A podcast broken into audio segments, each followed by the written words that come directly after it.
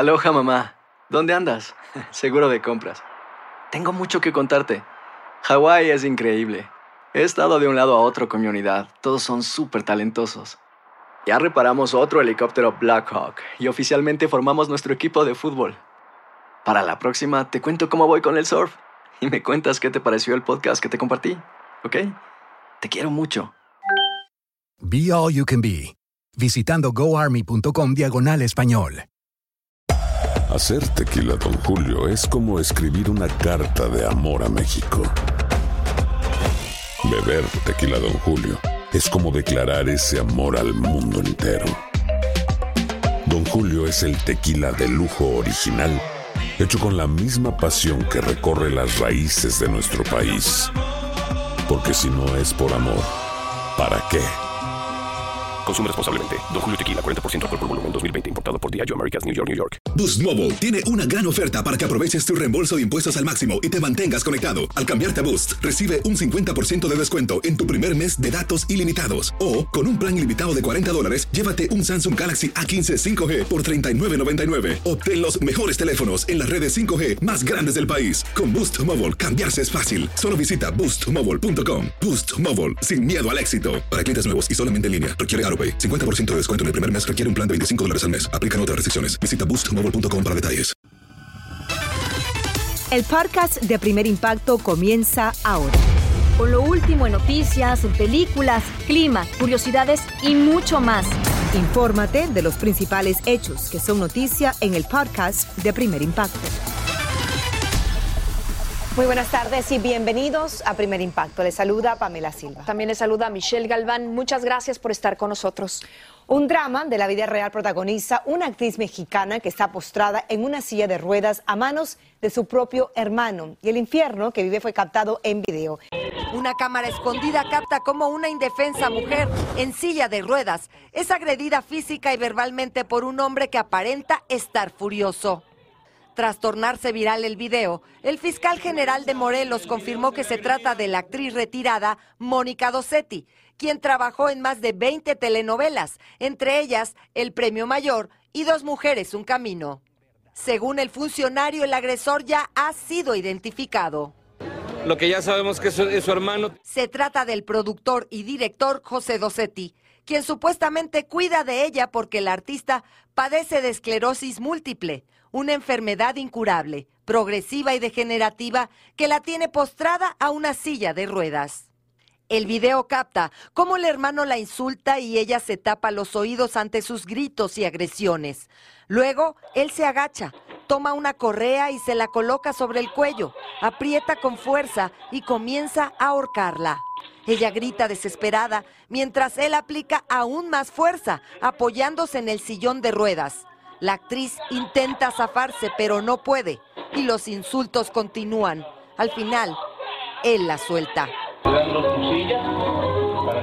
Ante la indignación que las imágenes han provocado por el infierno que estaría viviendo la actriz, el fiscal llegó hasta su hogar, donde dijo vive con su hermano y otros familiares. Estuvo la mamá, estuvo una hermana, estuvo la familia. Hay una explicación para ello, es lo que nos estuvieron ayer declarando, nos, dieron la oportunidad de tomar eh, entrevistas.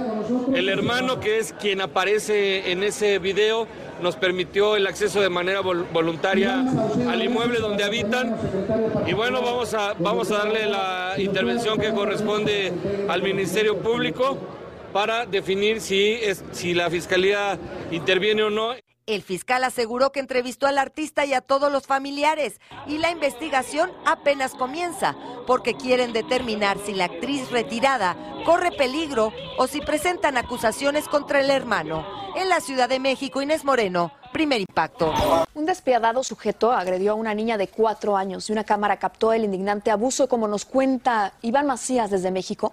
El padre de la menor sospechaba que el padrastro lo maltrataba y el video confirmó sus temores. La brutal agresión contra la pequeña ocurrió en Monterrey. El padre biológico de la niña no puede creer lo ocurrido, aunque sospechaba que algo no andaba bien con su hija. Sí, sí, verbalmente y pues también físicamente, pero pues no tenía pruebas porque ya había intentado yo hacer denuncias. De hecho, unos días antes ya había intentado hacer una denuncia, pero no quisieron acompañarme en ninguna unidad porque no había pruebas. Tras la difusión del video, pide que su hija sea revisada por el maltrato recibido. ¿Cómo está la niña? ¿Sufrió algún daño eh, pues, físico? eh, pues no tanto, pero psicológico sí, tiene mucho daño psicológico. Este, pero pues sí se le va a dar lo que es la ayuda correspondiente.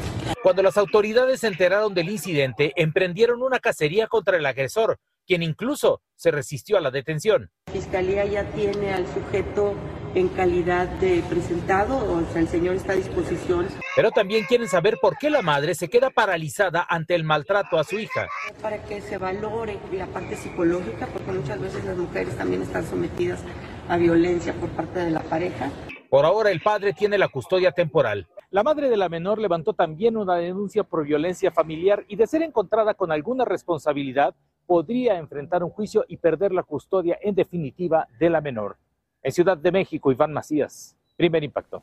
Increíble. Y rescataron sano y salvo a un niño de dos años tras una persecución policial en California.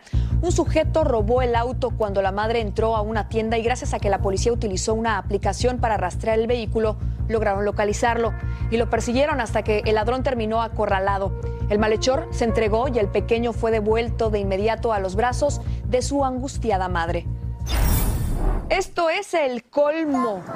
Un jardín infantil está bajo la lupa de las autoridades en Atlanta y es que un niño hispano logró saltar la cerca y se escapó. El pequeño de tres años estuvo deambulando cerca de una transitada avenida hasta que fue visto por un policía que no pudo descifrar de dónde venía porque el menor solo habla español.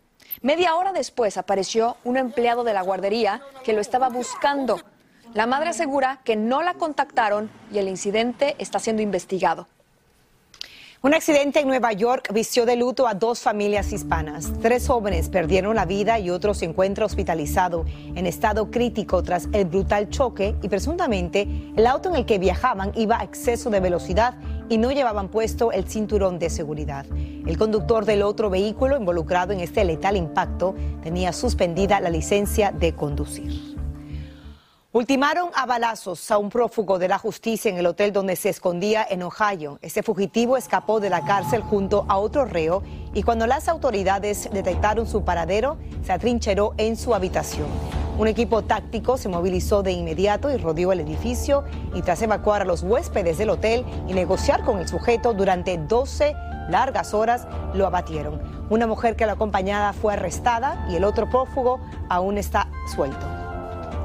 Hallaron a dos inmigrantes en el desierto de Arizona que llevaban seis días caminando sin agua ni comida, sometidos a un calor infernal. Como nos cuenta Oscar Gómez, ellos se despidieron de sus familias temiendo que no iban a sobrevivir, pero fueron rescatados de la muerte. Aquí la historia. El calor infernal del desierto por poco acaba con la vida de estos dos guatemaltecos. Jaime y Sebastián llevaban seis días caminando, pero los últimos tres solo tenían una manzana para comer. Intenté cruzar el desierto para juntarme con él allá, pero no aguanté. Yo me quedé tirado, el compañero también. ¿Te duele? Sin agua y sin comida, solo con un celular, empezaron a enviar mensajes de texto a sus familiares para despedirse, porque pensaban que el sol los estaba matando lentamente. Me estaba despidiendo de, de mi familia, que le pidan a Dios por, por mí. Que no sé si va, si va a sobrevivir más. Agonizando y en el piso, intentaron marcar al 911 por última vez para pedir ayuda. Para su fortuna, les respondieron y lograron dar su ubicación en la cima de una montaña. En cuestión de minutos, un helicóptero llegó para ayudarlos. El desgaste era evidente. Pacheco sufrió heridas que fueron tratadas por los paramédicos de la patrulla fronteriza. Dijo que ya no podía caminar hace dos días, pero no había señal de celular y él le decía, aguanta, aguanta. Y gracias que el joven es buena persona y se quedó con él acompañándolo y no lo abandonó. Se me subió la presión y ya no daba más. No hubieran llegado ellos, me hubiera quedado ahí. Pero muchas gracias. El dolor insoportable que sentía Jaime le hizo recordar el horror que vivió en el desierto. Tenía el sueño de ver a mi hijo, darle una sorpresa, pero la sorpresa me la llevé yo. Jaime, de 53 años de edad, vivió durante 30 años en Estados Unidos y tras ser deportado a Guatemala quiso regresar, mientras que Sebastián, de 21 años, es la tercera vez que cruza y ahora está detenido por inmigración, esperando que le depara su suerte. Así terminó la travesía de estos inmigrantes por el desierto de Arizona. Uno va al centro de detención mientras que el otro a un hospital. En Three Point, Arizona, Oscar Gómez, primer impacto. Muchas gracias. Y una buena samaritana salvó de un incendio a una familia en Ohio, incluidos nueve niños. La joven vio la vivienda en llamas mientras conducía en horas de la madrugada y sin pensarlo dos veces se detuvo para alertarlos. Todos estaban durmiendo y los detectores de humo no se activaron, pero ella tocó a la puerta una y otra vez hasta que los despertó. Los menores y sus padres salieron ilesos y ahora consideran a su salvadora como una más de la familia. Como si un ángel tocó su puerta. Revela la legendaria actriz mexicana Silvia Pinal que mantiene conversaciones secretas con su nieta Frida Sofía. Desde hace un año, la joven está distanciada de su famosa madre y de su abuelo tras revelar que él supuestamente la manoseó en su infancia, algo que Enrique Guzmán niega. Escuchemos lo que dijo Pinal. ¿Ha podido platicar con ella? ¿Ha podido platicar con Frida Sofía, señora? Sí, hombre, claro. Sí, sí cómo no. Hablamos ella y yo en secreto. Porque ahí estamos, estamos faltando al, al consuelo, ¿no? Así estamos. Estamos muy sanas, somos muy jovencitas muy bonitas, con, con, re, con recados, con recados muy bonitos. O sea, todo, todo está muy bien. Frida Sofía presentó una denuncia por abuso en México y Enrique Guzmán la demandó por difamación y daño moral. La joven tendrá mañana una audiencia en una corte de Miami en un caso de agresión a una vecina, radicado hace dos años. Si no sabes que el Spicy McCrispy tiene Spicy Pepper Sauce en el pan de arriba y en el pan de abajo, ¿qué sabes tú de la vida? Para, pa, pa, pa. Lucero junto a José Ron protagonizan El Gallo de Oro. Gran estreno miércoles 8 de mayo a las 9 por Univisión. Y de las mejores. Escucha los reportajes más relevantes del día en el podcast de Primer Impacto. Cuenta con su primera nominación a Premios Juventud. Y hasta Colombia viajamos con el cantante mexicano Luis R. Conríquez porque grabará allá su nuevo video musical con Jesse Uribe. Daneida Polanco se une ahora para presentarnos esta exclusiva de Impacto. Adelante, Daneida. Hola. Hola, no, no estoy en Nueva York familia. Viajamos hasta Bogotá para platicar con el rey de los corridos bélicos, Luis R. Conríquez, quien cuenta con su primera nominación a Premios Juventud y nuestro punto de encuentro fue precisamente aquí. Veamos. Colombia es una tierra llena de historia y de gente muy alegre. Y para el cantante mexicano Luis R. Conríquez era primordial conocer un poco de ella en esta su primera visita de trabajo. Señores, un mexicano y una dominicana en Colombia. Vinimos a turistear, Luis, ¿verdad? Sí, a ver qué comemos, ¿verdad? A ver, oye, él, él está pensando en comer, Dios mío. Pero antes de comer hicimos un recorrido por esta icónica y colorida zona de la capital de las calles coloniales. Cuentas con tu primera nominación a Premios Juventud. Cuéntame, ¿dónde estabas cuando te enteraste? Estaba arriba del avión, de hecho, iba subiendo el avión, íbamos rumbo a. Se me hace que íbamos para, para la casa, íbamos para casita y nos dijeron, ¿sabes qué? Estás nominado a un premio Juventud. Compite en la categoría de nuevo artista regional mexicano y para él es un sueño hecho realidad.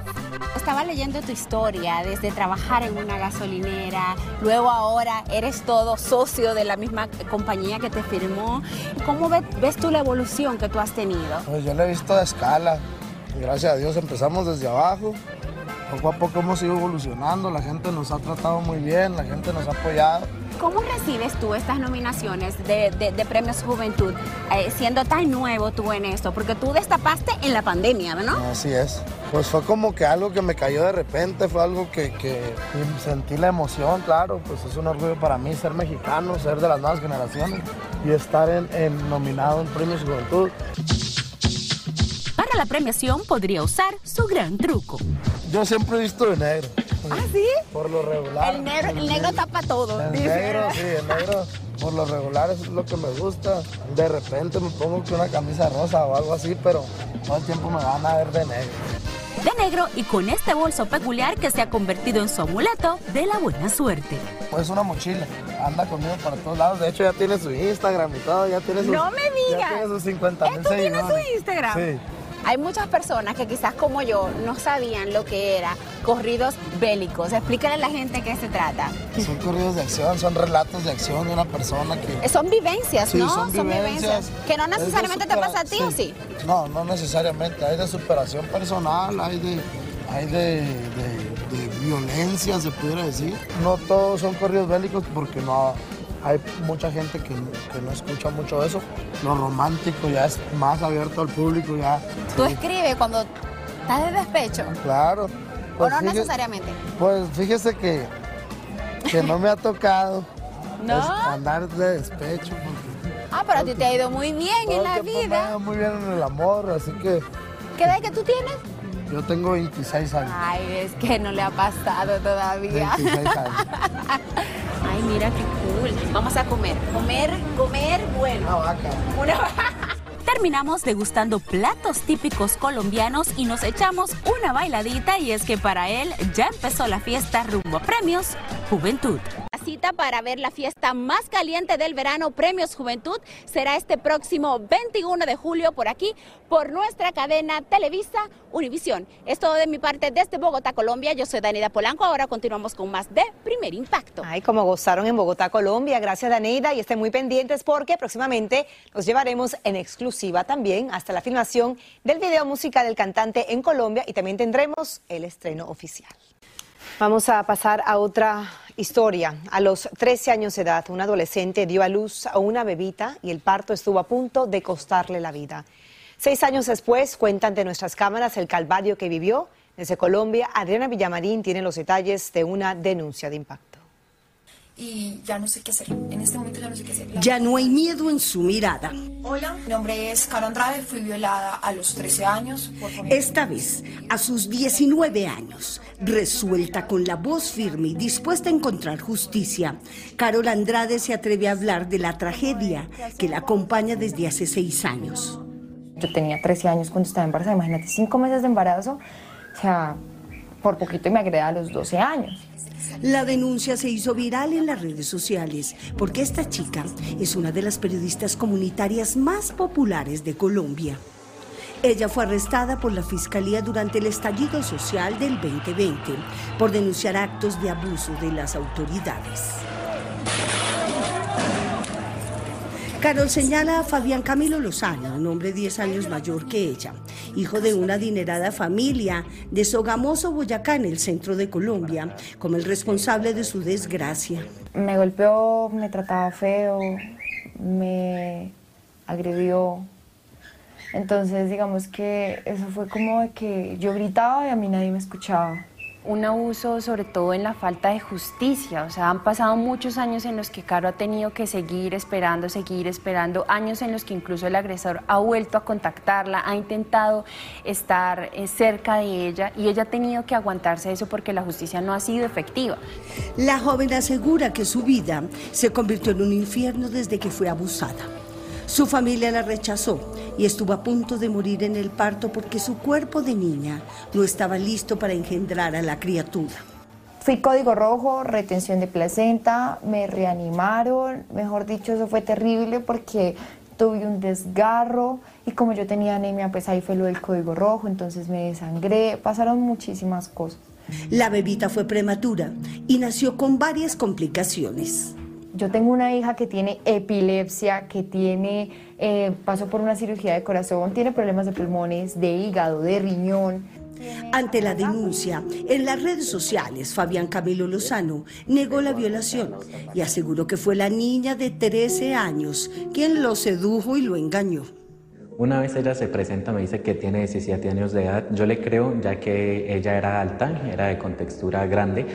Más tarde, en nuestra entrevista lo ratificó. Me despistó fue la, la, la, la contextura del cuerpo de ella, porque ella era bastante alta. Ella en este momento eh, medía aproximadamente uno, casi unos 70. Entonces imagínate qué niña de 13 años mide unos 70 en estas fechas. Pero Carol insiste en que su hijita fue concebida en un acto forzado. Siento que cuando a mí me agrede de manera violenta la última vez de que yo quedé embarazada, hay momentos antes ya me había agredido. Jamás fue forzado. Eh, la gente que nos conocía sabía el gran cariño, el gran amor que yo le tenía a ella. Al nacimiento de la niña, Lozano Pulido le dio su apellido a la criatura. Sea lo que sea que haya pasado entre Carol y Fabián Camilo, lo cierto es que la ley colombiana es muy clara sobre las relaciones sexuales con menores de edad. Ese es el principal argumento de los abogados de Carol ante las autoridades penales que Caro al momento del suceso de los hechos tenía 13 años. Y en Colombia la, la, edad legal para decidir sobre el consentimiento sexual es a partir de los 14 años, tal como lo, lo expresa el Código de Infancia y Adolescencia y el Código Penal en Colombia. La joven se ha convertido en una líder por los derechos de la mujer y hoy dedica sus días a luchar por la custodia absoluta de su hija. Yo no quiero plata. Yo siempre digo, lo único que yo quiero en un juzgado de familia es que le quiten la custodia de patria de potestad al agresor. Finalmente, la Fiscalía aceptó la demanda de abuso sexual contra Lozano, quien continúa negándolo. Se me notifica la denuncia por violación, lo cual en ese momento pues me sorprende bastante porque pues algo que jamás pasó. Y una y otra vez insiste en que es inocente. A ti te preguntan que si uno se declara culpable o inocente. Y pues obviamente en ese momento yo me declaré inocente. Desde que Lozano Pulido está en la mira de la justicia, ha cambiado varias veces de abogado su último apoderado también dejó el caso y envió su renuncia con esta carta al juez que lleva el proceso. Desesperada, estoy completamente desesperada. Mientras tanto, Carol invita a otras mujeres a no callar. Según ella, porque el silencio termina convirtiéndose en un combustible que alimenta la impunidad. La audiencia por este caso de violación será en la primera quincena de septiembre. De ser encontrado culpable, el presunto agresor podría ser condenado a 15 años de prisión. Así termina el episodio de hoy del podcast de Primer Impacto. Encuentra episodios nuevos de lunes a viernes, primero en la aplicación de Euforia y en todas las plataformas de podcast. Como siempre, gracias por escucharnos.